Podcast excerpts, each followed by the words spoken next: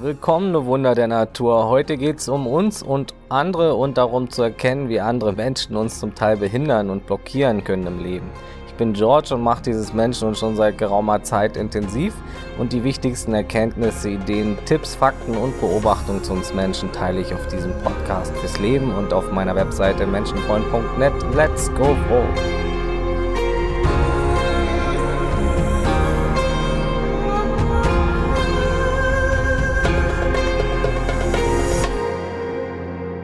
Titel sollte besser heißen, welche Menschen können uns am meisten runterziehen oder zurückhalten, klein halten, verbiegen, deprimieren, fehlleiten, von uns ablenken, manipulieren oder bremsen, wenn wir nicht achtsam und bewusst genug sind.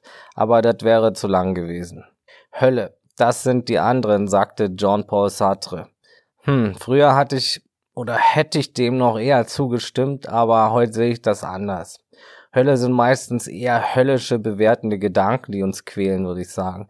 Auch Gedanken über andere, Vergleiche, Erwartungen, Urteile, Abhängigkeiten und Irrglaube und so. Und was wären wir überhaupt ohne andere Menschen? Wolfskinder oder was? Zimmerpflanzen. Enorm gigantisch viel von dem, was wir sind, hat mit anderen Menschen zu tun. Im Guten wie im weniger Guten. Man wird nicht nur, was man ist und denkt, sondern auch, wie die eigene Umgebung sich verhält, denkt, spricht und handelt.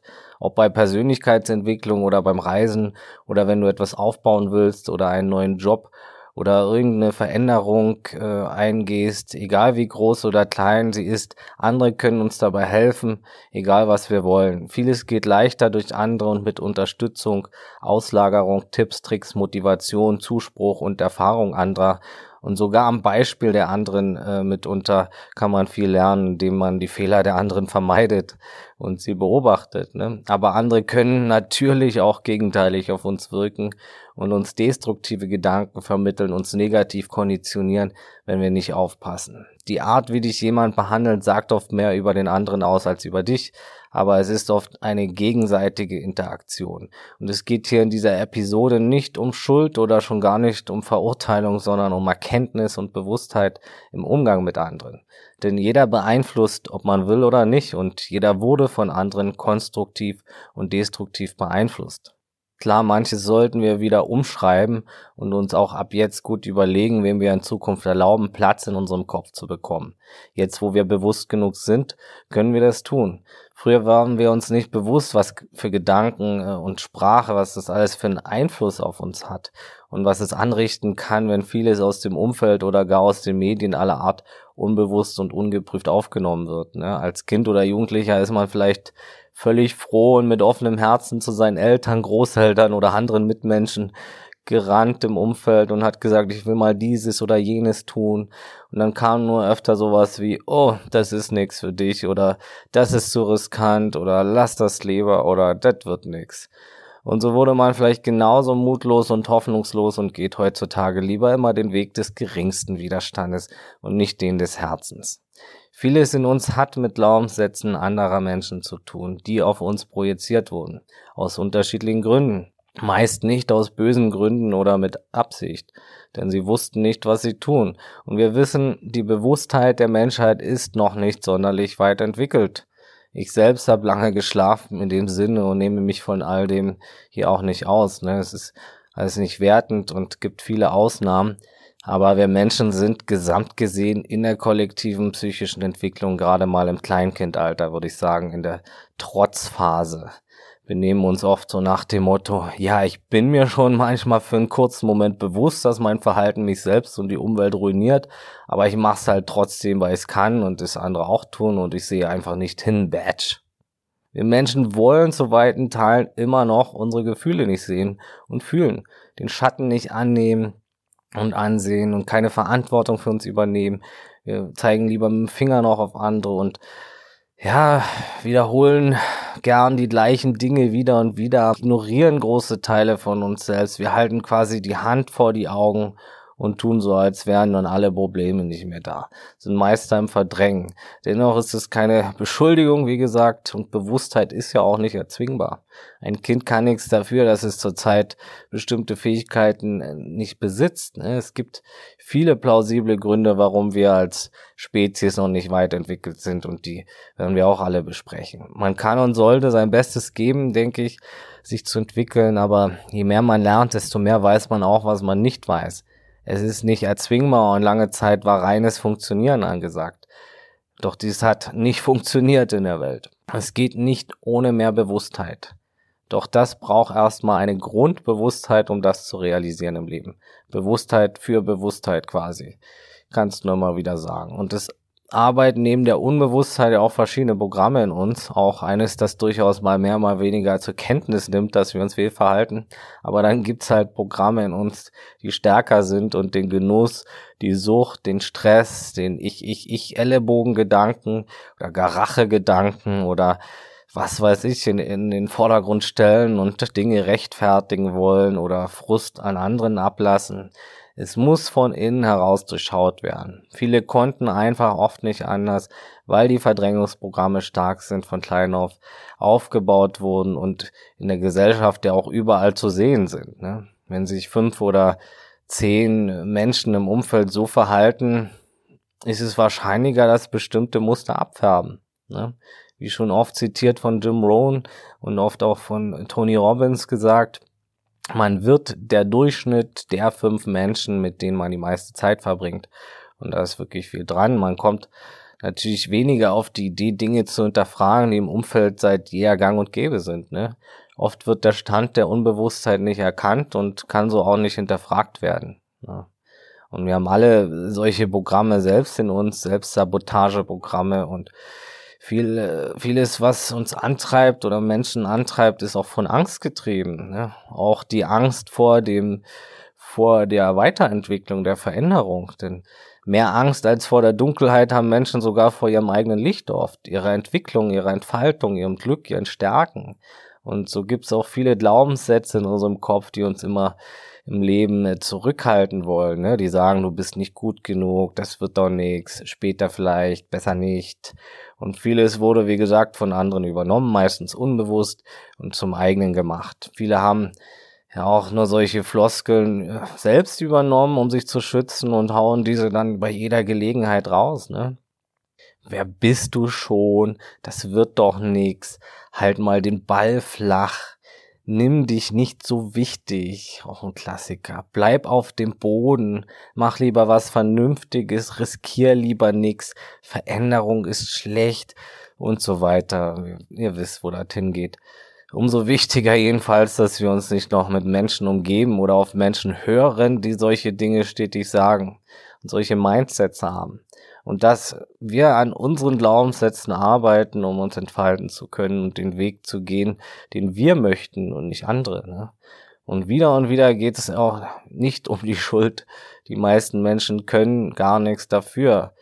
Das sind oft Selbstschutzprogramme in ihnen und Programme, die nicht wollen, dass andere sich verändern oder sich überhaupt etwas verändert im Leben. Ne? Vieles wurde auf die Festplatte gehämmert von ihrem Umfeld und das kommt dann halt reflexartig zum Einsatz. Ne? Man kennt das vielleicht von sich selbst, wie gesagt. Wie gesagt, niemand ist nicht konditioniert und wer unbewusst bleibt, wird sein Leben lang ungeprüft beschrieben auf der Festplatte, ohne es zu merken. Es ist halt tricky. Selbst wenn man denkt, schon bewusst zu sein und nicht konditioniert zu werden, Pustekuchen. Nur ein weiterer Trick des Egos und der Unbewusstheit. Diese Zwiebel hat viele Schichten. Ja, und wir alle unterliegen Selbsttäuschung. Mehr dazu werden wir in einer anderen Episode besprechen, aber generell gibt's natürlich unterschiedliche Gründe, warum jemand andere runterzieht. Die allermeisten Menschen wollen nicht bewusst schaden und das ist schon mal eine gute Nachricht. Trotzdem ist der unbewusste Schaden noch viel zu hoch und auch besonders in Familien oder im engsten Umfeld. Ne? Also die erste Gruppe von Menschen, die uns zurückhalten, sind Menschen, die uns lieben und die wir lieben. Die sind auf Platz eins Familie, Freunde, Partner. Niemand kann uns mehr beeinflussen, programmieren und auch verletzen als Menschen, die wir lieben, denen wir verbunden sind. Und keine Gruppe kann uns so sehr triggern und eben beeinflussen. Es gibt einige Selbstsabotageprogramme in unserem Inneren, die wir bald im Podcast auch genauer besprechen werden. Aber es gibt natürlich auch Sabotageprogramme in anderen, die sich auf uns übertragen oder von denen wir das Ziel sind. Wie, wie schon gesagt, oftmals sind die Gründe keine bösen, aber oft merken andere gar nicht, dass sie uns herunterziehen, zurückhalten, manipulieren oder sabotieren und auch wir manipulieren ja. Das ist, was Menschen auch tun, ohne es zu merken meistens. Jeder kann mal so oder so ähnlich handeln, wie in manchen Punkten. Jeder hat zu gewissen Teilen ein bisschen was von den Verhaltensmustern in sich oder in der Vergangenheit ausgelebt, gerade wenn man sehr unbewusst ist. Es gibt einige Gründe für das unbewusste Kleinhalten. Geliebte Menschen wollen zum Beispiel nicht, dass du dich veränderst, aus dem Grund, dass sie dich so lieben, wie du bist und dass Veränderung auch Anpassung und Stress ihrerseits bedeuten könnte. Und das ist auch ein großer Punkt. Ne? Es ist wirklich weise auch erwartungstechnisch nicht zu sehr auf seine Familie zu bauen, wenn, wenn du etwas verändern willst. Ne? Du kannst da nicht zu viel Unterstützung erwarten. Es sei denn, du willst jetzt ein Business im Drogenhandel aufbauen und gehörst zu einer libanesischen Großfamilie aus Berlin an oder der Gomorra oder so anderen sympathischen kleinen Familienunternehmen wie Amazon oder Nestle. Es gibt schon immer Ausnahmen. Aber versuch deine Familie nicht hineinzuziehen, mit Druck oder zu viel Hoffnung auf ihre Unterstützung zu setzen. Das bringt mehr Ärger und Leid äh, als du möchtest. Und oft ist halt die Erwartungshaltung wirklich mit viel Enttäuschung verbunden. Du stellst deine Ernährung um zum Beispiel und denkst nun, alle ziehen mit. Das ist ein Trugschluss. Du willst ein Business aufbauen und du denkst, deine geliebten Freunde und Verwandten sind nun voll mit dabei und unterstützen dich. Auch Pustekuchen. Und sie sind, wie gesagt, nicht schuld, wenn sie nicht so wollen, wie du willst. Sie haben keine Schuld. Und jeder ist in dem eigenen Tunnel mit seinen eigenen Prozessen und Kram beschäftigt. Und Veränderung ist nicht unbedingt des Menschen liebstes Thema und Hobby. Ne? Das Gehirn will lieber alles so belassen, wie es ist. Das stört sogar oft, wenn einer aus der Reihe tanzt im Umfeld. Nur weil du nach Veränderungen strebst, heißt es nicht, dass die Familie, Freunde und andere es gleichzeitig auch tun oder gutheißen oder gar nicht unterstützen wollen. Sei verständnisvoll, wenn deine Liebsten nicht unbedingt in die Hände klatschen, wenn du dich zum Beispiel selbstständig machen willst oder auf Weltreise gehen willst und erwarte keine große Unterstützung. Sie lieben dich trotzdem und wahrscheinlich gerade deshalb, weil sie dich lieben, wollen sie, dass du so bleibst, wie du bist und dass du bleibst, wo du bist. Und wie gesagt, viele Menschen im Umfeld können sich durch deine Entwicklung auch unter Druck oder herausgefordert fühlen. Das ist natürlich rational gesehen unberechtigt, weil jeder seinen eigenen Weg hat, aber die Egos der Menschen fühlen sich oft unter Druck gesetzt, wenn andere sich verändern im Umfeld. Die Komfortzone ändert sich. Im Kopf kann dann so ein Alarmsignal starten, was fragt, oh Mann, muss ich mich jetzt auch verändern? Oh Mann, mein Partner hört auf mit Rauchen, muss ich es jetzt auch tun? Das setzt mich unter Druck. Ich will nicht aufhören müssen. Oder was ist jetzt daran falsch? Wir haben doch immer Fleisch gegessen. Ich verstehe nicht. Das, du wirst jetzt zum Öko. Was soll das? Bringt da alles nix. Es werden eben halt Sprüche benutzt, um Pläne abzuwerten von dir. Darauf muss man eingestellt sein, wenn man sich verändern will. Ne? Gerne auch mit Kategorisierung und Übertreibung wird da gearbeitet oder indem man sich lustig macht über den Veränderungswunsch. Das sind alles selbst Verteidigungsstrategien des Egos von anderen. Du wirst dir bei vielen Veränderungen jedenfalls viele Sprüche anhören können. Nur eines, ein paar Beispiele hier. Ne? Menschen im Umfeld wollen nicht, dass du halt groß anders wirst und eben auch, weil sie Angst um dich haben ne? und Angst haben, dich zu verlieren. Und sie wollen nicht, dass du so mutig wirst und das, äh, ja, leuchtet dann, erstrahlt dann vielleicht negativ auf sie ab und sie denken, jetzt muss ich auch mutiger werden und die Komfortzone verlassen. Ne? Dabei ist Mut eines der wichtigsten Dinge zu lernen. Ne? Mut bedeutet Angst zu haben und trotzdem seinem Herzen zu folgen. Denn Angst haben wir alle. Auch die mutigsten Menschen haben Angst, nur sie machen es eben trotzdem. Noch ein Beispiel. Es ist gut möglich, dass eine alleinstehende Mutter mit Einzelkind ihr Kind nicht immer dazu ermutigen wird, eine Weltreise zu machen, als Beispiel. Natürlich auch aus Angst auch um das Kind, aber auch aus Eigennutz. Ne? Wer schaut nach mir, wenn mein Kind weit weg ist, könnten dann äh, manche Gedanken sein. Spielt immer die Ausprägung der Angst, aber auch die äußeren Gegebenheiten eine Rolle. Ist die Mutter jetzt zum Beispiel von vielen Freunden in einem sehr stabilen sozialen Feld umgeben, in äh, sozialen Strukturen gefestigten, dann kann das natürlich auch nochmal anders aussehen, ne? als wenn sie jetzt sehr isoliert und nur auf ihr Kind fixiert ist, was Liebe und Zuneigung betrifft. Ne? Unser Ego klammert sich natürlich gerne an Liebesgeber in allen Formen von Liebe. Auch das Liebe geben ist wichtig für uns und die Ziele unserer Liebe zu verlieren ist ebenfalls nicht leicht. Natürlich kann also ein starker Bemutterung zum Beispiel auch Eigennutz liegen. Ich halte mir das Kind nah, mache es dem Kind sehr lange sehr bequem bei mir. Ähm, aber es ist nur eins von sehr vielen Beispielen.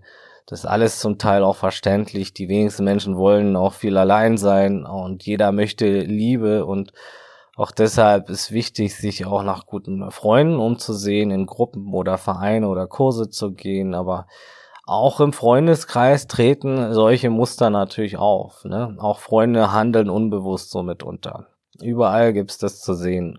Und wer ganz ehrlich ist, der würde natürlich auch seine besten Freunde oder Verwandten nicht unbedingt äh, weit weg haben wollen, dauerhaft, ne? Und nicht wollen, dass sie für immer wegziehen. Doch wir dürfen lernen, ähm, bedingungsloser zu werden im Leben, für das höhere Gut einzustehen, mehr rauszuzoomen, die größere Perspektive zu sehen. Ne? Wahre Liebe lässt frei. Sie ist immer in uns erhältlich, immer präsent. Sie ist Vertrauen. Vertrauen im Licht und Schatten dieser dualen Welt hier. Und es wird leichter, sobald wir Vertrauen lernen. Mehr im Fluss kommen im Leben trotz schmerzhafter Momente, welche auch immer mal kommen werden, ne? egal wie weit man schon ist. Doch der, der Umgang zählt und die Identifikation und Perspektive mit dem, was ist. Das macht den großen Unterschied zwischen Leid und Nicht-Leid im Leben. Bedingungsloser werden bringt uns mehr inneren Frieden, mehr Fluss, mehr Leben. Und nichts bringt mehr Glück als die innere Erfüllung und bedingungslose Erfüllung. Das ist Übungssache, das ist ein Weg und da gehören viele äh, Schritte, Sachen auch dazu. Die Konfrontation halt mit dem Inneren, aber auch die in die Stille zu gehen und auch die Gedankenarbeit, das wird alles Thema immer wieder sein hier im Podcast. Ne? Demnächst kommt dann auch eine Episode über Glück heraus, da gehe ich auch nochmal genauer ein bisschen darauf ein und ja, jedenfalls ist es eben eine Sackgasse, wenn wir unser Glück weiterhin zum Großteil auf das Vergängliche stützen und Dinge, die nicht in unserer Macht liegen. Ne? Ich habe schon viele schmerzhafte Verabschiedungen erlebt im Leben. Man kann sich da ein bisschen dran gewöhnen, aber es ist natürlich nie einfach. Ne? Aber das Wichtigste ist, so stark im Inneren zu werden, dass du öfters im Fluss bist und die Widerstände sein lässt. Und im Fluss bist du, wenn du mehr und mehr nutzt und akzeptierst, was gerade angespürt wird und loslässt, was gerade wegtreibt, was auch nicht in, in deiner Macht ist. Ne? Was kommt, das kommt, was geht, das geht. Man kann nur sein Bestes tun. Und auch Trauern darf kommen und gehen, auch die Gefühle, auch die Schmerzen, und die werden nicht zum Leid, wenn wir sie fühlen und wieder gehen lassen. Ne? Widerstände gegen den Fluss des Lebens sind es dann erst, die uns die meiste Kraft und Energie rauben und uns am meisten leiden lassen. Mehr Vertrauen ins Leben zu gewinnen und trotzdem auch schöpferisch und proaktiv zu gestalten, ist wichtig, meiner Meinung und Erfahrung nach. Und das geht natürlich Schritt für Schritt. Ne? Und wir dürfen auch verständnisvoller werden mit uns und unserem Weg und auch mit unserem Umfeld und den Mitmenschen. Jeder hat eine unterschiedliche Vergangenheit und unterschiedliche, Ent unterschiedliche Entwicklungsschritte zu unterschiedlichen Zeiten im Leben. Äh, sei verständnisvoll auch zu den Menschen, die gerade andere Lernprozesse haben und noch nicht zum Beispiel jetzt an der Bewussterwerdung ausreichend fallen konnten oder an dem Vertrauen oder an den Ängsten oder halt an ganz anderen Schritten feilen wie du gerade. Ne? Jeder hat einen anderen Zeitplan. Wir haben alle noch Baustellen und manches kommt in Wellen Angst zum Beispiel auch, es kommt auch im Wellen, mal ist sie nicht da, mal stärker, mal fällt es leichter Mut aufzubringen, mal schwerer. Sei verständnisvoll zu den Menschen in deinem Umfeld, die bewusst oder unbewusst nicht wollen, dass du dich veränderst und entwickelst auch, ne? Und nicht jeden deiner Träume und Herzenswünsche oder Impulse mittragen und unterstützen. Es ist nicht immer einfach, den inneren Programmen erhaben zu werden und die Perspektive zu wechseln. Ne? Und auch im Fluss zu sein braucht äh, Beschäftigung mit den inneren Programmen, die uns klein halten wollen. Ne? Viele haben sich einfach noch nicht damit befasst mit ihren inneren Anteilen. Und viele können nichts dafür, dass sie so handeln. Sie meinen es nicht böse. Anders ist es oftmals bei den sogenannten Hatern. Das ist die zweite Gruppe der Menschen, die uns runterziehen können oder es zumindest versuchen. Die Hater, die sogenannten. Hater kannst du werden, wenn du die Kontrolle über dein Leben und deine Emotionen fast komplett verloren hast oder nie hattest. Und als Ventil dein Unglück auf andere projizierst. Also Hater bedeutet zu Deutsch hassender, verbitterter Mensch könnte man auch sagen, der es auch alle wissen lässt. Jemand, der andere disst, mobbt, diskreditiert oder gar Gewalt verbreitet, aggressiv ist. Aus verschiedensten Gründen.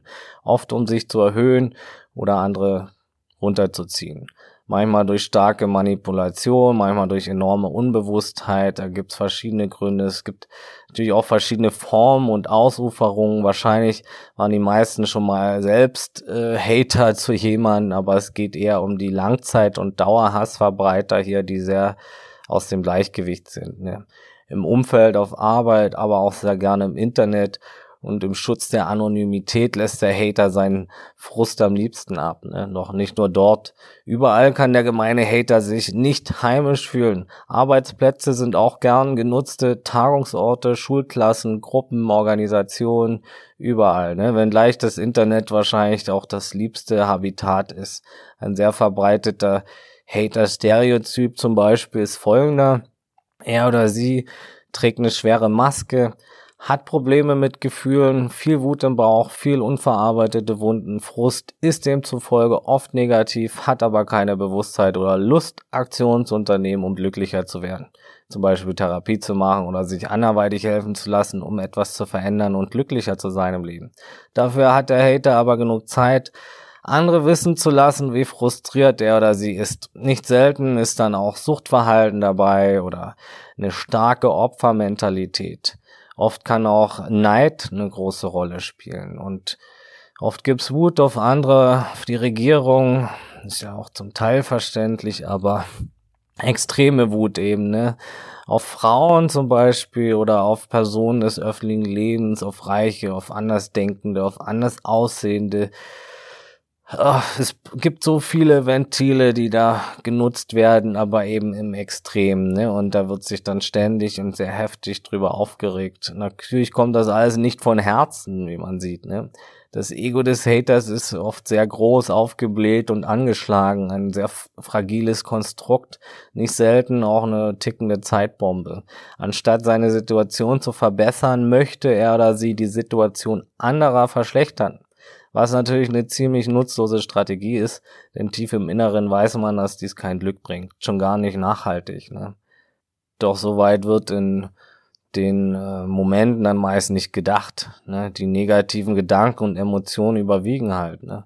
Manche sind nur vorübergehend Hater, manche hauptberuflich. Einfach fast alles wird dann vollgemotzt und schlecht gemacht. Es kann verschiedene Ursachen haben, warum Menschen zu Hatern werden. Klar mag der ein oder andere vielleicht denken, wenn, wenn er von einem Hater angekotzt wird, boah, da hat aber jemand wieder die Pillenausgabe geschwänzt oder bei ihm oder ihr stand die Schaukel scheinbar sehr nah an der Hauswand als Kind. Aber so einfach ist das nicht. Spielt oft äh, vieles mit rein, ne? Viele Faktoren spielen da eine Rolle. Jedenfalls ist wie immer die Vergangenheit der Schlüssel und oft etwas schiefgelaufen in dieser. Ne? Keiner kommt ja hasserfüllt auf die Welt. Aber die Veranlagung kann teilweise durchaus auch mitgegeben worden sein und es gibt durchaus auch angeborene Persönlichkeitsstörungen, die begünstigen, dass Menschen ihre Umwelt tyrannisieren, zum Beispiel Narzissmus. Ne? Doch in den meisten Fällen sind sie selbst Opfer ihrer Vergangenheit und ja, ihrer Gedanken und Gefühle und dem Kreislauf aus Denken, Fühlen, Handeln, der sich da mal wieder selbst bestärkt. Ne? Sie haben noch keinen intelligenten Weg gefunden, mit ihrem Unglück umzugehen oder sind stark manipuliert und unbewusst, obwohl Hater manchmal auch durchaus intelligente Menschen sein können. Ne? Intelligenz bedeutet nicht automatisch bewusst und reflektiert oder dass man psychisch weit entwickelt ist oder einen guten Zugang zu seinem Herzen hat. Ne? Und bei angeborenen Sachen ist es natürlich oft sehr schwer, dass die Leute da aus den Mustern rauskommen, aber die meisten, äh, die in der Haterrolle sind und so verhalten, die sind einfach von Unbewusstheit ähm, getrieben und durch die Wunden ihrer Vergangenheit, ne, die sie einfach nicht sehen wollen und das ihre ganze Wut auf andere projizieren und nach außen. Ne. Es muss jedenfalls genau unterschieden werden. Also man kann auch nicht pauschal urteilen. Es gibt halt viele Dinge, die Menschen zu Tyrannei, Mobbing und Hass bringen. Ne. Meistens waren Hater, also wie gesagt, Selbstopfer. Manchmal ist es eben Neid, manchmal ist es Ablehnung. Äh, manchmal Rache, manchmal ein unbefriedigendes Sexualleben. So oder so ist immer ein starkes Unglück im Inneren, das sich auf andere projiziert. Und oft sind hasserfüllte Menschen auch stark mit Dingen identifiziert, mit ihrer Weltsicht, mit ihrer politischen Einstellung, mit ihrem Land oder Glauben, ihrer Kultur, mit ihrem Stolz, das Ego hat sich oft an viel Äußeres angehaftet und identifiziert und klammert sich und seinen Wert und sein Leben sehr an diese Dinge, ne? Das sind natürlich viele fragile Konstrukte, die das Ego mit sich herumschleppt, so, ne? Je mehr Identifikation und Anhaftung, desto mehr kann das Ego auch verlieren. Deshalb ist es überall ständig in Hab-Acht-Stellung und im Verteidigungsmodus das haben auch nicht äh, tyrannisierende Menschen so, nur beim Hater ist eben Angriff und Unterdrückung dann die äh, Verteidigungsstrategie der ersten Wahl. Deshalb greifen sie schnell an oder verbreiten gar ihre Sicht, wo sie nur können, überall und beschimpfen andere und sind da in dieser ja ständigen äh, Gefahrensituation fürs Ego. Ne? Und durch die Identifikation mit Ideen und den Konzepten und den Ansichten fühlen sie sich halt auch von anderen Meinungen angegriffen. Andere Ansichten tun ihnen richtig weh, bedrohen sie. Sie sind da gefangen in ihren Emotionen regelrecht und reagieren stetig. Sie können auch oft nicht trennen zwischen dem Menschen gegenüber und seiner Meinung. Eben weil sie selbst mit ihrer Meinung identifiziert sind, wie so viele andere Menschen auch. Ne? Und ja, wie sehr du identifiziert bist an das Konstrukt im Kopf, kannst du einfach feststellen, wenn jemand zum Beispiel dein Weltbild, deine politische Meinung angreift, wie sehr macht das was mit dir. Ne? Kann man auch selber mal gut überprüfen, wie sehr man äh, sich selbst verknüpft hat mit äußeren Dingen oder mit, äh, ja, mit inneren Werten und Einstellungen. Ne? Also wenn du dich jetzt sofort unwohl fühlst oder gar Schmerzen und Unwohlsein empfindest oder gar wütend wirst oder gar in den Verteidigungsmodus steigst, äh, wenn jemand irgendwie dein Weltbild hinterfragt, dann ist dein Selbstbild und dein Selbstwert wahrscheinlich auch sehr daran geknüpft, also an deine Meinung und an dein Weltbild. Ne? Das bedeutet, du bist überall angreifbar und kannst selbst schnell zum Hater werden unter Umständen. Ja. Also das, ja, wenn einer sagt hier, dein Land ist uncool und du hast total deinen Selbstwert mit dem Land verknüpft und deinen Stolz, dann ist das natürlich ein fragiles Konstrukt, was dich dann schnell wütend macht. Ne?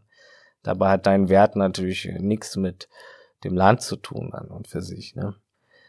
Was nicht heißt, dass man sein Land nicht äh, toll finden darf. Also ich finde, das kann man schon. Das ist ein Unterschied. Man kann viele Dinge toll finden, nur seinen Wert sollte man nicht an, an die Dinge knüpfen. Ne? Das bringt genau das Gegenteil von dem, was wir wollen, genau das Gegenteil von innerer Freiheit. Und das macht abhängig, äh, emotional instabil und schürt viele Probleme. Ne?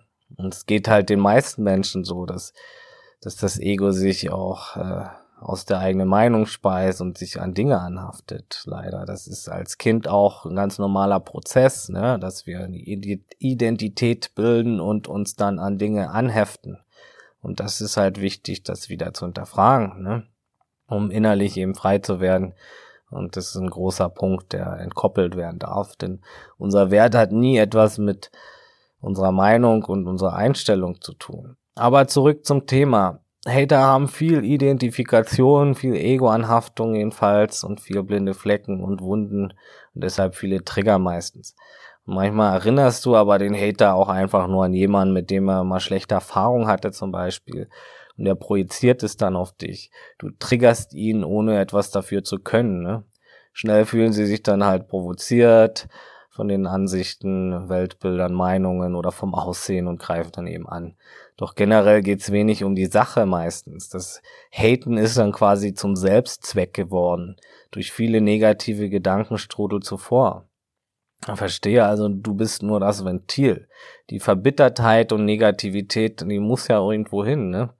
Manche richten es gegen sich selbst und äh, Hater eben mehrheitlich nach außen, auf andere, auf die Mitmenschen und die Umwelt.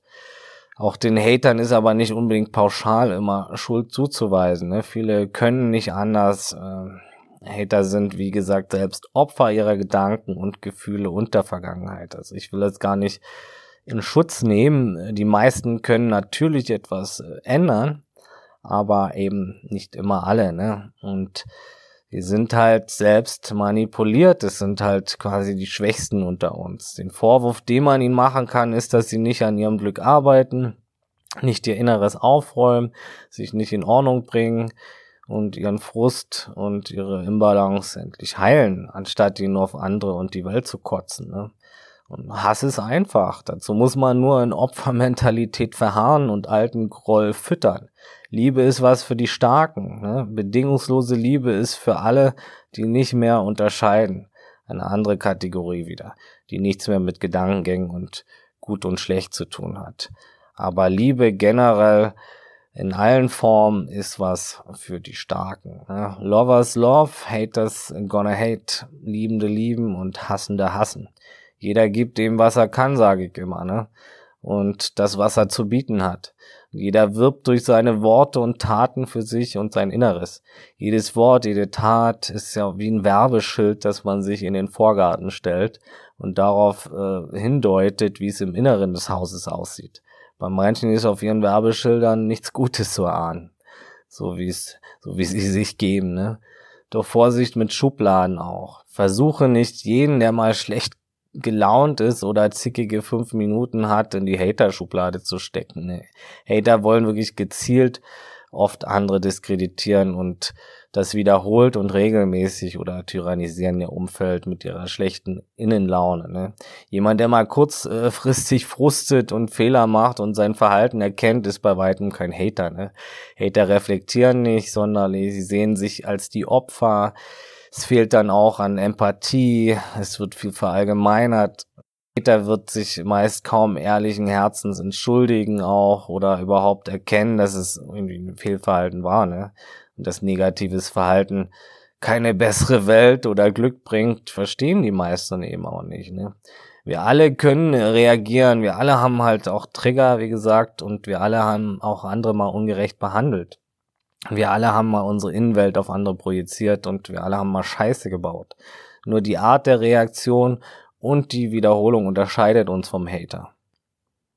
Ich selbst war zwischen, äh, also früher auch auf beiden Seiten schon unterwegs. Als Kind beziehungsweise Jugendlicher war ich auch von Mobbing äh, konfrontiert ab und zu, als ich den Frust von zu Hause mit in die Schule brachte und als herauskam, dass mein Vater nun lieber als Frau leben möchte, eine Operation anstrebt und wegziehen möchte. Das mit dem bald wegziehen war ja abzusehen, äh, damals nach der Trennung, aber nun als Frau kleiden und so, das war dann schon eine Überraschung. Und dass man damals eben im tiefsten Osten Dorf schnell im Gespräch ist, so, das war natürlich auch abzusehen. Ne? In Be Berlin wäre das allen scheißegal gewesen.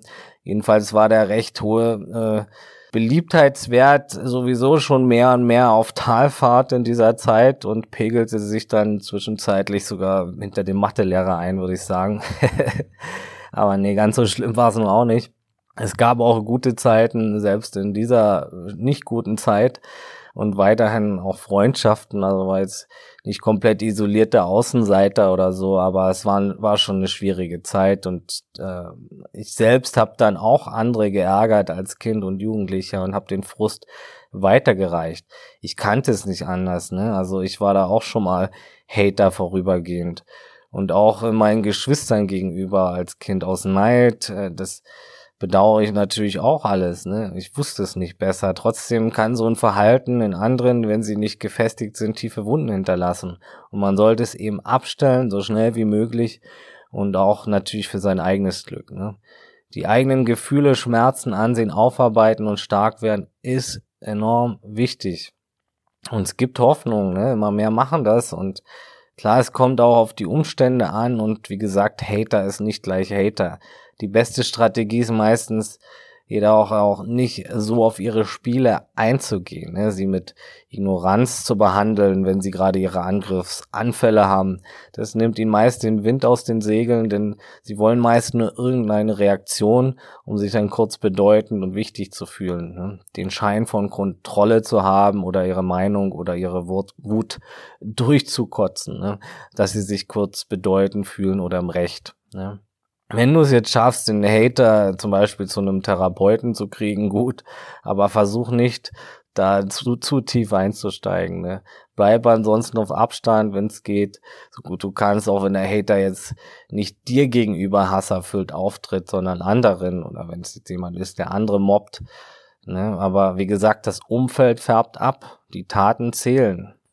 Auch wenn es um Anziehung und Partnerschaft geht, sollte man sich gut überlegen, ähm, ja, mit wem man sich da ja einfädelt. Manche Formen von Hatern haben durchaus ihre Anziehungskraft, ne? wenn man jetzt mal den Stereotypen des reinen Internet-Haters außen vor lässt.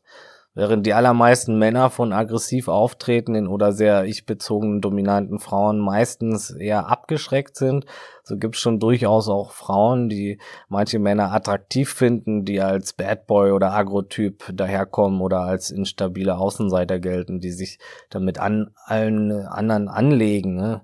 Auch Narzissten sind nicht selten attraktiv für manche Frauen, weil sie eine gewisse Dominanz ausstrahlen, was zunächst sehr maskulin wirken kann aber nur, äh, nur Maskerade, ne, von großer innerer Unsicherheit und Mangel und Schwäche, die darunter, ja, brodelt. Ne. Es gibt auch das Phänomen, dass dann bei manchen so ein Helfersyndrom aufkommt, manche möchten den armen Bad Boy gerade rücken und erziehen und helfen und viel Liebe schenken dem dem äh, Bad Boy Hater, doch das geht halt oft nach hinten los. Ne? Nicht selten auch mit schwerwiegenden psychologischen Folgen für die, die helfen wollten. Besonders wenn der Hater halt eine tiefgreifende Persönlichkeitsstörung hat und nicht nur vorübergehend hatet. Ja, natürlich wollen oder auch können viele Hater nicht einsehen, dass sie unglücklich sind und dass viel alter Ballast hinter ihrer Wut steckt. Ne? Viele wollen das nicht sehen oder bei sich gucken und verbauen sich somit jemals äh, glücklich zu sein im Leben.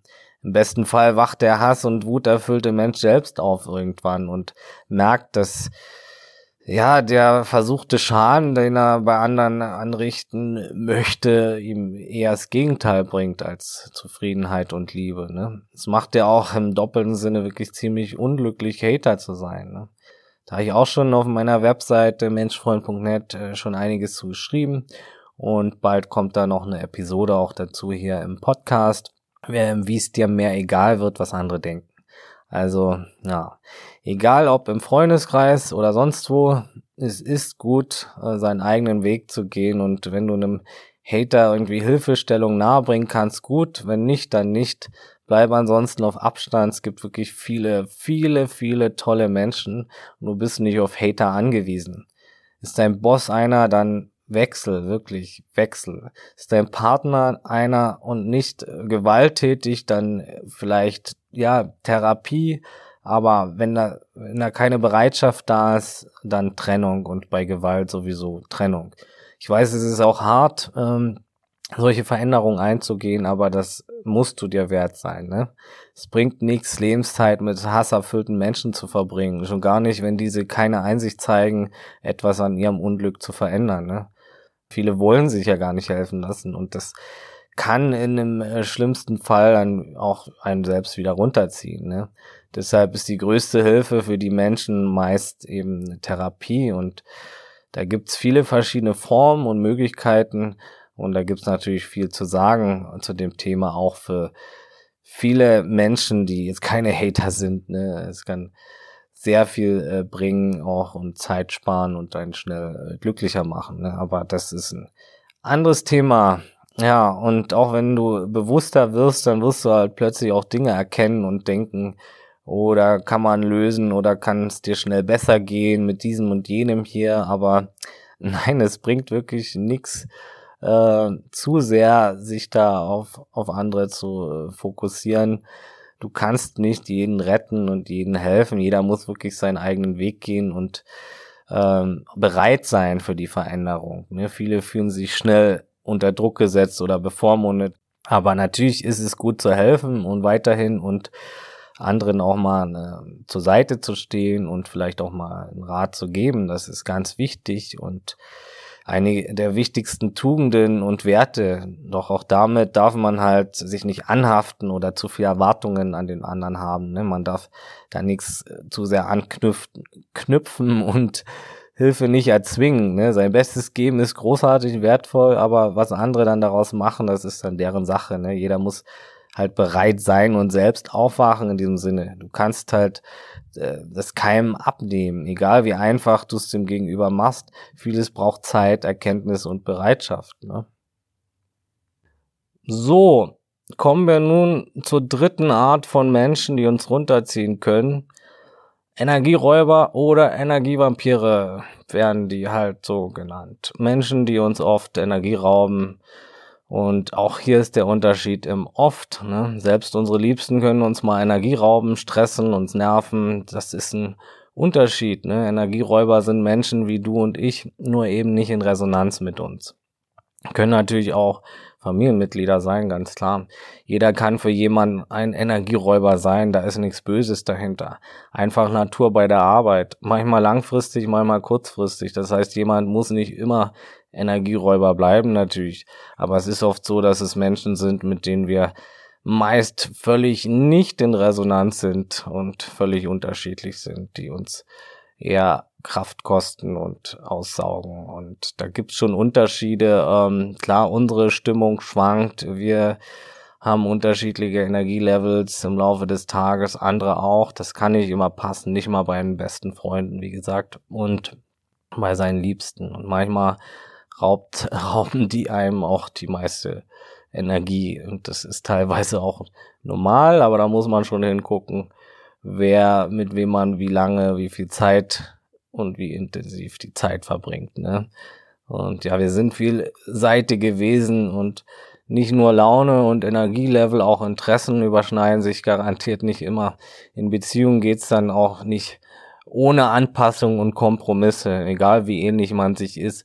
Ein paar Kompromisse, Anpassungen ähm, gehören immer dazu, wenn man eine glückliche Beziehung führen will. Ne? Jeder muss da ein bisschen auf den anderen auch zugehen und sich teilweise auch verändern und anpassen. Ne? Aber das heißt jetzt nicht, dass man sich nicht mal reiben sollte. Es ist auch äh, sehr konstruktiv, wenn man mal unterschiedlicher Meinung ist oder unterschiedlicher äh, Auffassung und anderen äh, Bereichen nicht immer gleich schwingt oder wie man das so schön sagt heutzutage. Es ist völlig in Ordnung. Ne? Es geht nur darum, jetzt zu gucken, äh, wer ist generell stark entgegen der eigenen Energie, Interessen und Ansichten und äh, saugt einen da aus. Ne? Das kann nämlich viel Kraft kosten und mit wem ist man so gar nicht in Resonanz dauerhaft und das ist gar auch wieder nicht wert, ne? Das sind ja meist auch trotzdem tolle Menschen, doch die Energie passt einfach nicht und ja, das ist ähm, gut da mal hinzugucken, ne? Es geht auch nicht um die temporären Sachen, wie schon gesagt, sondern darum, was langfristig, wer oder was langfristig Kraft kostet und sich zu fragen, wer oder was bringt mir Energie und was nimmt mir Energie langfristig. Ne? Und wenn das jetzt äh, oft so ist, dass sich jemand oder etwas Energie kostet, auf lange Zeit gesehen, längere Zeit, dann ist das schon gut, sich zu trennen von der Sache oder äh, dem Menschen andere getrennte Wege zu gehen, das ist dann meist auch für beide äh, besser, ne? Ja, und es gibt auch noch die Triggertypen. Also je nach Erfahrungsschatz bestimmte Typen von Menschen, die uns äh, triggern, positiv wie negativ. Das kann auch nochmal dann äh, runterziehen. Also die können natürlich auch nichts dafür meistens. Ne, man kennt das, man kommt irgendwie in den Raum und fühlt sich unwohl oder man ist in einem Raum, ist locker und gelöst, dann kommt jemand rein, das muss, kann nicht mal ein negativer Mensch sein und trotzdem fühlt man sich dann irgendwie unwohler. Das kenne ich von früher auch noch. Ne? Zum Beispiel äh, mein Vater, der wurde von einem guten Vater zu einem äh, sehr depressiven Vater und zum Opfer seiner Emotionen, war sehr intelligenter Mensch und sehr belesen auch damals schon und äh, konnte einfach nicht genug reflektieren zu der Zeit und Gelesenes umsetzen. Und ja, später hat er dann seine Ausraster auch mir gegenüber gehabt, mit Gewalt teilweise, und das natürlich nicht in Ordnung gewesen. Auch wenn ich kein einfaches Kind war meistens. Also ich war ja so der Bart Simpson unter den Jungs, so ein echter Rabauke und Draufgänger, doch nichts rechtfertigt natürlich äh, Handgreiflichkeiten. Es gibt Dinge, die sind trotz Schwäche nicht vertretbar. Ne? Man ist ja völlig wehrlos als Kind. Heutzutage habe ich das verziehen, nicht nur weil ich äh, weiß, dass er selbst unbewusstes Opfer war, aber auch für mich Verzeihen tut man für sich selbst. Ne? Auch das ist guter Stoff für eine weitere Episode und ganz äh, wichtiges Thema im Leben, auch das Verzeihen. Und da gibt's viele Fallstricke, dass man sich viel vormacht und so. Das muss wirklich vom Herzen kommen und bringt nichts, wenn das da so ein Kopfverzeihen ist. Ne? Jedenfalls, äh, mein Vater war groß und kräftig und so hatte ich später dann lange Zeit Unbehagen gegenüber äh, großen, kräftigen Männern, die ihm ähnlich sahen. Ne?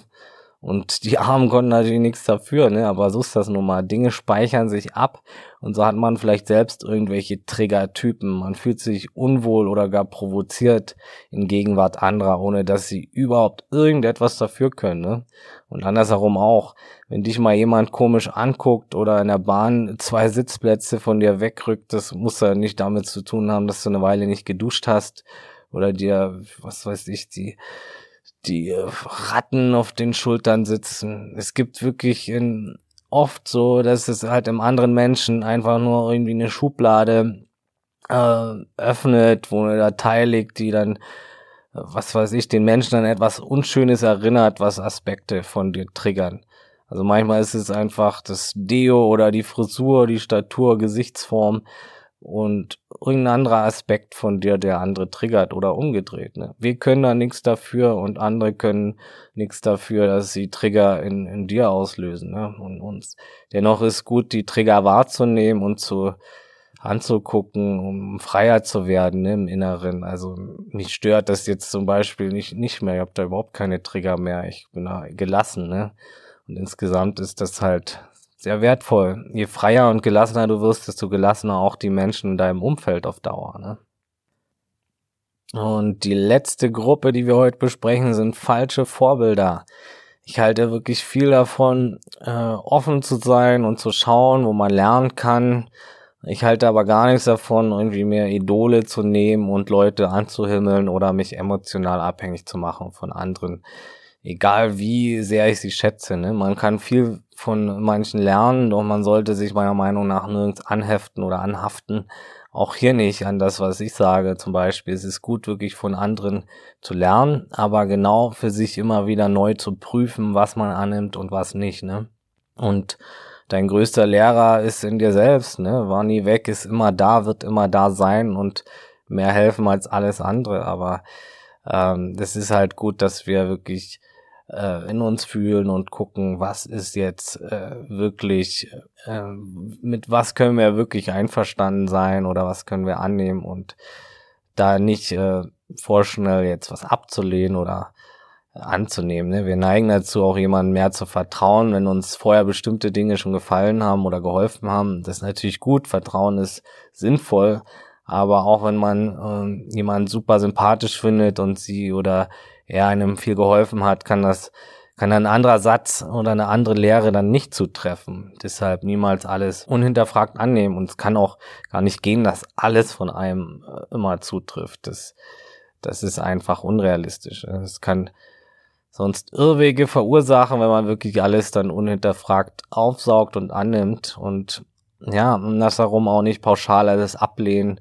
Nur ein Satz von jemand kann einem ein riesiger Schatz im Leben sein, ne?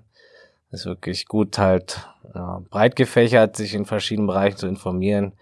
Am besten auch integral, holistisch, möglichst objektiv und von mehreren äh, Personen sich Informationen zu holen im Leben und diese aber auch immer zu hinterfragen, ne? jeden Satz äh, zu prüfen und auch in sich hineinzuführen und immer wieder neu zu gucken, was gut für mich und was passt nicht. Ja, und ja, natürlich auch soll man nicht vorstellen als ablehnen, ne? Und ja, wenn mal ein Satz einem nicht gefällt oder passt, dass man dann auch nicht gleich komplett abschaltet. Natürlich gibt's auch Sätze, die uns triggern und gerade diese können weise Prozesse in Gang setzen, ne? auch wenn man einen Widerstand im Inneren ist. Ne? Nur weil sich was nicht immer gleich gut und warm anfühlt, heißt nicht, dass es nicht einem sehr viel helfen kann in Zukunft. Ne? Aber wie gesagt, immer wieder fühlen und gucken. Vor allem auch, äh, was die eigenen Ziele betrifft, wenn man jetzt ähm, irgendwo hin will, da ist es halt auch eine Falle, wenn man falsche Vorbilder hat. Ne? Wenn du zum Beispiel jemanden als Vorbild nimmst, der erfolgreich ist, äh, jetzt in irgendeinem Bereich, aber dann ganz andere Sachen macht, die du machen möchtest, ganz woanders ist als da, wo du hin möchtest, dann folgst du vielleicht der falschen Person einfach, ne? Äh, mühst dich halt ab und bist am Ende am falschen Ziel angelangt, äh, nach all dem, äh, all der Strecke, hast den falschen Traum erfüllt, dein Herz wollte eigentlich was ganz anderes. Und natürlich saugt das aus, falschen Zielen zu folgen, ne? Da kann der andere auch nichts dafür, es geht um dich, ne? Also prüfe, was du willst und wo du wirklich hin willst, vom Herzen, nicht vom Ego, das jetzt sagt, ich muss genau das haben, das Ziel, was der Nachbar erreicht hat, oder ich muss das, was meine Freunde erreicht haben, die waren schon da und da, da muss ich auch mal hin. Aber am Ende ist das gar nicht dein Herzenswunsch, ne? dann äh, müsst du dich ab, erreichst das und merkst dann, oh, das stimmt doch gar nicht, ne? Es ist wirklich wichtig, wem du folgst und vor allem warum. Und ja, dass du auch den Zugang zu dir selbst und deinen Herzenswünschen wieder mehr findest, ne? Und auch nicht Sachen tust, nur weil es deine Eltern wollen oder andere für dich wollen oder aus Trotz oder genau, weil man das Gegenteil macht, weil es die Eltern eben nicht will mache ich das jetzt um. Das kann auch entgegen deiner Herzenswünsche sein. Oder oft tun Leute Dinge, weil es eben alle tun und ja, weil es gesellschaftlich äh, so gemacht wird. Ja, wenn dein Weg äh, sehr schwer geht, sich schwer anfühlt, viel Energie und Kraft kostet, mehr kostet, als es bringt, dann bist du sehr wahrscheinlich nicht auf dem Herzensweg. Vermutlich dann auf dem Wunschweg anderer oder dem Wunschweg deines Egos, aber nicht auf deinem Herzensweg. Ne? Und klar, so kannst du auch Ziele erreichen, aber du wirst kaum im Fluss sein und viel Energie verbrauchen, viel ausbrennen und irgendwann am Ziel sein und merken, dass die Freude nur kurz ist und du das Ziel deiner Freunde, deiner Eltern, deines Idols erreicht hast und deinem Nachbarn vielleicht auch, aber nicht dein eigenes. Also prüfe deine Gründe und prüfe deine Meister der Vergleich tötet oft auch Motivation. Vergleiche dich auch nicht mit Menschen, die schon zehn Schritte weiter sind. Guck auf die nächsten Schritte, aber wenn du dich mit jemandem vergleichst, der in deinem Bereich, wo du hin möchtest, schon sonst wie weit ist, das kann natürlich auch die Motivation äh, kosten. Ne? Guck lieber auf die nächsten Schritte, auf die Leute, die ein bisschen weiter sind als du oder dann noch ein bisschen weiter sind, aber nicht die, die schon tausend Schritte weiter sind. Ne? Vergleich kann da wirklich auch hinderlich sein. Und Vergleich ist sehr oft hinderlich. Denke von Schritt zu Schritt ne? und verlieb dich in den Prozess am besten. Versuche auch nicht irgendwie eine Kopie zu sein und das Leben von deinen Eltern oder anderen oder Influencern, Idolen dann zu leben, sondern ein eigenes Leben, das der anderen existiert schon. Ne? Nichts gegen Vorbilder, aber wir müssen lernen oder wir dürfen lernen, die loszulassen, diese Abhängigkeit und keine Kopie sind und ja, am Ende ist es sowieso nicht möglich, ne? Wir machen sowieso und gehen sowieso unseren eigenen Weg, selbst wenn wir den von anderen nachahmen, es bleibt der eigene Weg und äh, deshalb ist es sinnvoll, gleich zu gucken, was ist denn der Herzenswunsch, ne? Also lass die Energieverschwendung, Ego-Anhaftung am besten gleich ganz sein und ja, das Lernen äh, in sich hineinzufühlen, seine eigenen Wünsche herauszuarbeiten und zu empfinden, das ist das Wichtigste, ne? dass man überhaupt weiß, wo will ich wirklich hin. Ja, es lohnt sich, sein Umfeld wirklich zu prüfen, ob die Werte und alles noch zu einem passt. Und viel wichtiger als das, was andere im Umfeld tun und sagen, ist wirklich meistens auch unsere Reaktion, unsere Interpretation, wir entscheiden, was wir annehmen und zulassen und was wir wiedergeben. Ne? Wenn wir wirklich weiterhin anderen die Macht geben, durch ihr Handeln unsere Gefühle zu steuern, dann bleibt das Spiel am Laufen und die Unsicherheit da und ja, wir verurteilen die anderen und ja, wenn ich hier von Gruppen rede und benenne und so weiter, dann soll es natürlich nicht wörtlich genommen werden. Menschen können natürlich wirklich vermischte Aspekte haben oder gar wirklich keine davon und dich dennoch triggern oder runterziehen. Das sind, wie gesagt, Beispiele, die häufiger vorzufinden sind und wir arbeiten ja auch mit Sprache, deshalb die diese Labels. Ne? Es ist wichtig, das Gesamtbild zu sehen im Leben und jetzt niemanden beim kleinsten Anzeichen zu beschuldigen, natürlich nicht zu verallgemeinern und Menschen äh, vorzuverurteilen. Also bei sich zu bleiben, ist wie immer sehr weise. Offene Gespräche sind sehr heilsam und wertvoll auch und Gespräche über die Vergangenheit auch, zum Beispiel mit seiner Familie, aber jetzt auch, ähm, ja, die, die Familie jetzt für zahlreiche Aussagen oder Dinge von damals zu verurteilen, das bringt auch nicht viel. Ne? Das bringt dich dann auch noch wieder ins Spiel der Gedanken und in den Kreislauf des Kreuz und Leids, aus dem wir ja raus wollen. Ne? Wertvoller ist es wirklich, die Gefühle anzusehen, wahrzunehmen, zu erlauben und zu sehen, was für Gedanken mit ihnen verknüpft sind. Es da sein zu lassen und anzuschauen. Auch wenn schmerzt und nicht alles jetzt verziehen werden kann. Zuerst steht die Annahme des Gefühls. Man kann Gefühlen nicht davonlaufen. Sie warten so lange in einem, bis man sie ernst nimmt. Je länger sie dann auch unter der Oberfläche brodeln, desto mehr Zusatzgefühle können sie verursachen im Inneren. Also wirklich raus damit, so zeitnah wie es geht. Die bringen sonst ja ihre Verwandten mit, die Gefühle. Ne? Am leichtesten geht das auch mit Unterstützung, wenn jemand sich mit jemandem spiegelt und jemanden da hat, der sich ein bisschen auskennt. Ja, und hier bei den Themen zum Umgang mit anderen geht es besonders auch darum, sich selbst kennenzulernen und zu sehen, wo verhalten wir uns so, wo blockieren wir uns und andere vielleicht und wo geht innere Freiheit verloren. Ne? Und besonders in der Interaktion können wir viel lernen und gespiegelt bekommen. Das Wichtigste ist, wie gesagt, bei sich zuerst zu gucken, macht das jeder, dann holy cow, was können wir erreichen in der Welt, ne? wenn jeder wirklich bei sich guckt und aufräumt und seine Gefühle betrachtet.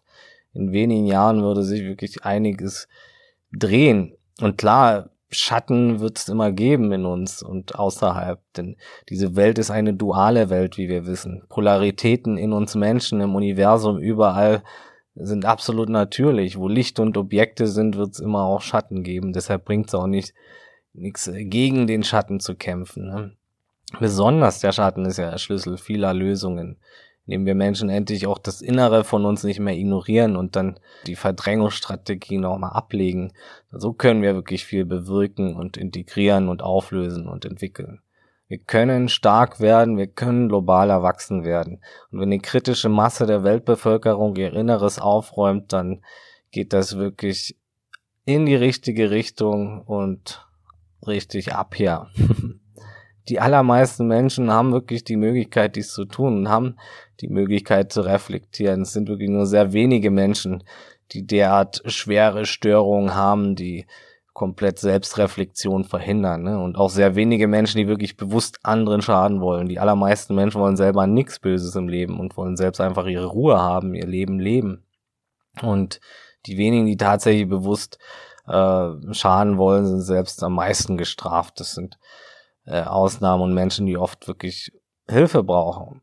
Es ist gut, ihnen gedanklich Liebe zu geben, wenn du kannst, oder eine Anzeige, wenn es ganz schlimm ist und Abstand, aber generell, wie gesagt, nicht zu viel Raum. Nicht selten sind es auch Menschen wirklich, die ja, die sehr äh, schwere Störungen haben und da ist es schon gut auch, sich da rauszunehmen. Es ist auch nicht dein Job, sie zu retten oder zu erziehen und meistens eine Sackgasse, die dich nur aus, auslaugt, aussaugt, dir schaden kann. Überlass es den, den Profis und schütze dich.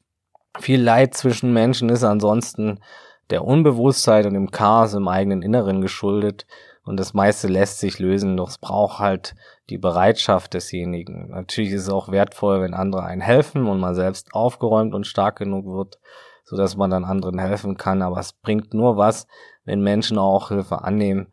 Und viele wollen eben auch niemals zugeben, dass sie gerade unglücklich sind innerlich. Ne? Das ist schon der erste Schritt, dass man zugibt, dass es gerade nicht so rosig aussieht, dass man auch mal verloren ist, dass man auch mal äh, sich eingesteht, mal Hilfe anzunehmen. Ne? Und ja, wenn du solchen Leuten die Hand reichst, das ist natürlich gut, aber lass sie dir auch nicht fünfmal wegschlagen. Ne? Trainiere dir ein Gefühl für deine Sensoren wieder an, ein Gespür dafür. Ne? Durch das Hetzen und die Ablenkung haben wir wirklich viele Fähigkeiten verloren. Äh, man kann wirklich ein feines Gefühl wieder bekommen, ob jemand von ganzem Herzen aufrichtig ist oder helfen will oder nicht so tolle Absichten hat. Ne? Oft sind Menschen entweder viel zu misstrauisch und verschließen sich oder naiv. Ne? Du kannst dein Gespür wieder wirklich verfeinern dafür und ja, fühlen und dadurch auch den, den Kopf täglich wieder ruhiger bekommen. Besonders Meditation ist da hilfreich oder Atemtechniken oder Bodyscans.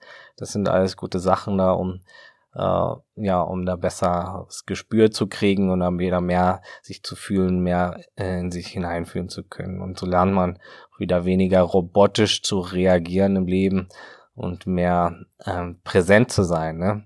Also in dem Beispiel äh, innezuhalten und hineinzuführen, kurz als alles einfach abzulehnen oder blind anzunehmen oder äh, ja, beide Extreme bringen meist nicht so viel Freude im Umgang mit anderen. Ne? Und auch wenn das jetzt nicht von heute auf morgen abzustellen geht, aber super misstrauisch auf andere zu gucken, ist etwas, was ebenfalls nicht helfen wird, frei zu werden. Ne?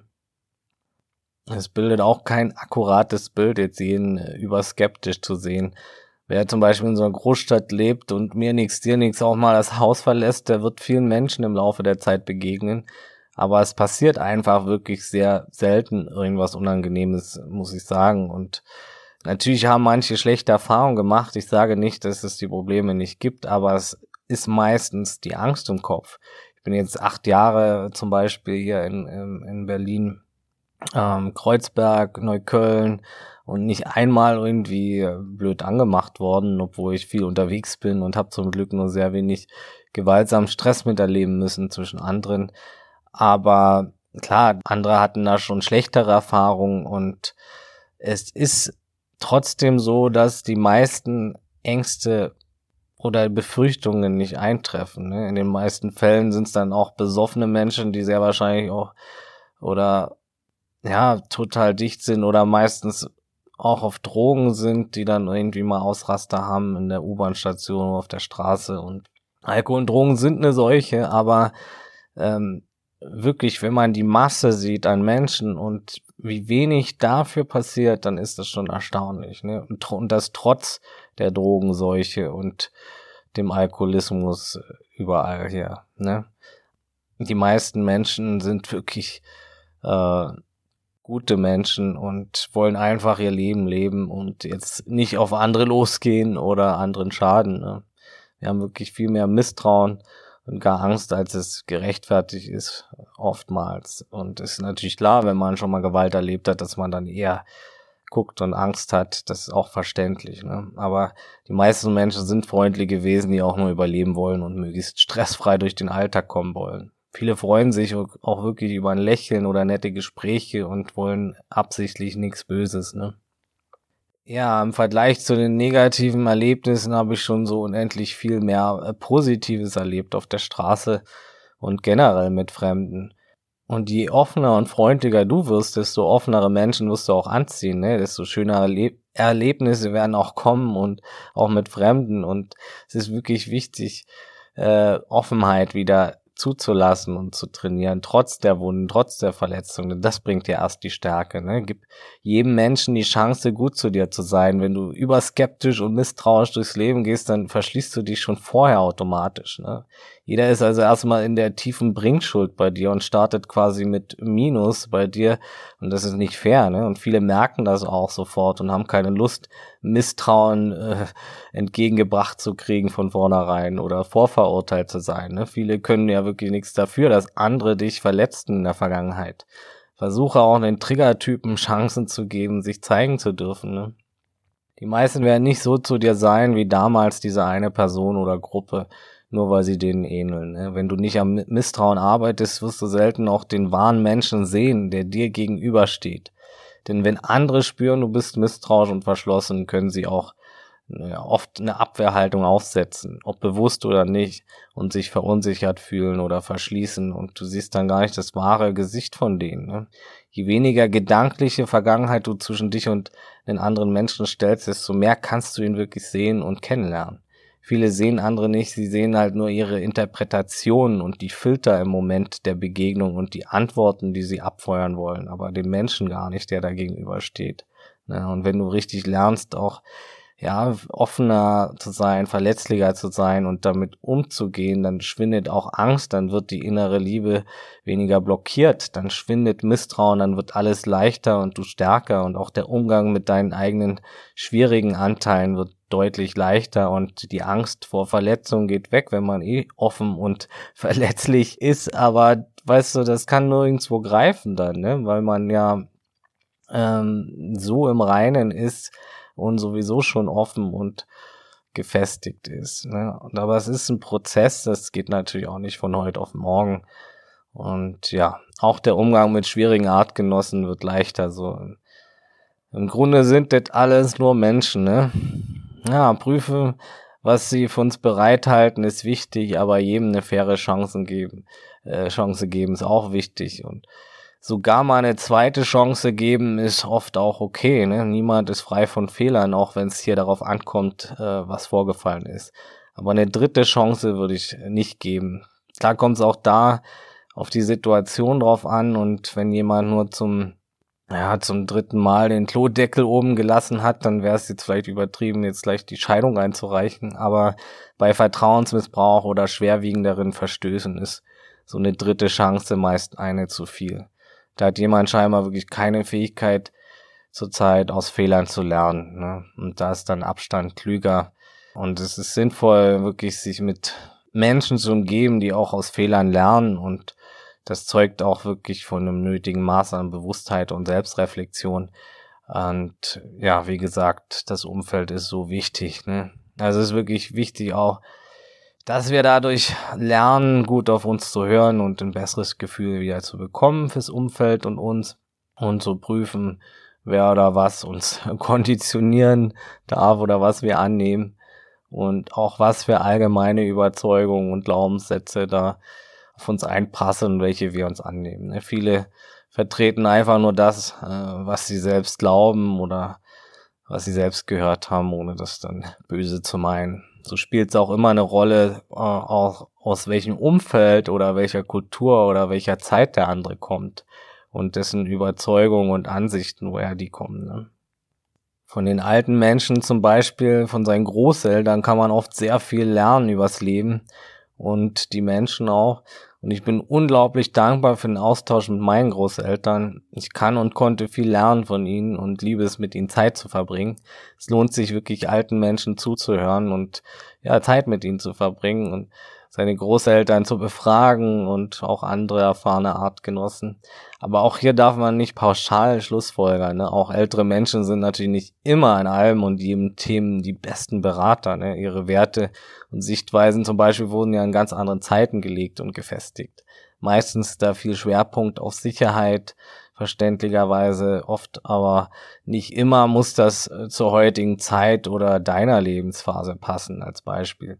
Und generell Alter allein bedeutet natürlich nicht automatisch Weisheit. Ne? Ich kenne auch alte Menschen, deren Horizont scheinbar gerade so von Unterhundshausen nach Oberhundshausen reicht. Menschen, von denen ich jetzt nicht so viel Konstruktives mitnehmen konnte. Ne? Also Zeit allein macht nicht weise. Wer sich jetzt ein Leben lang mit RTL-Schauen beschäftigt und sein Dorf oder die Plattenbausiedlung nur zum Kippen holen im Ausland verlässt, wird auch altern. Es muss nicht bedeuten, viel Lebenserfahrung allgemein zu sammeln ne, und zu haben und oder Weisheit. Erfahrung erschaffen Weisheit. Natürlich ist Theoriewissen äh, sammeln, zum Beispiel Bücher lesen, Podcasts hören und Sachvideos schauen, sehr hilfreich.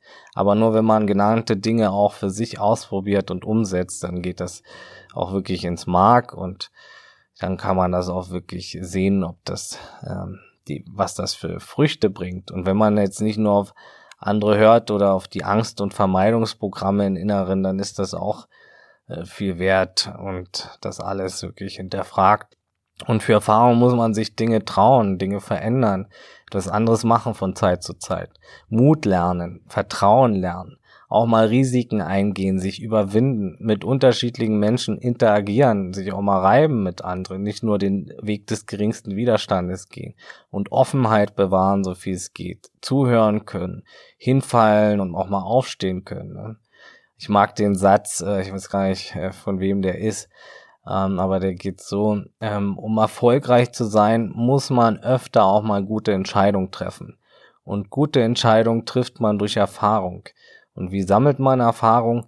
Indem man falsche Entscheidungen trifft. Mega.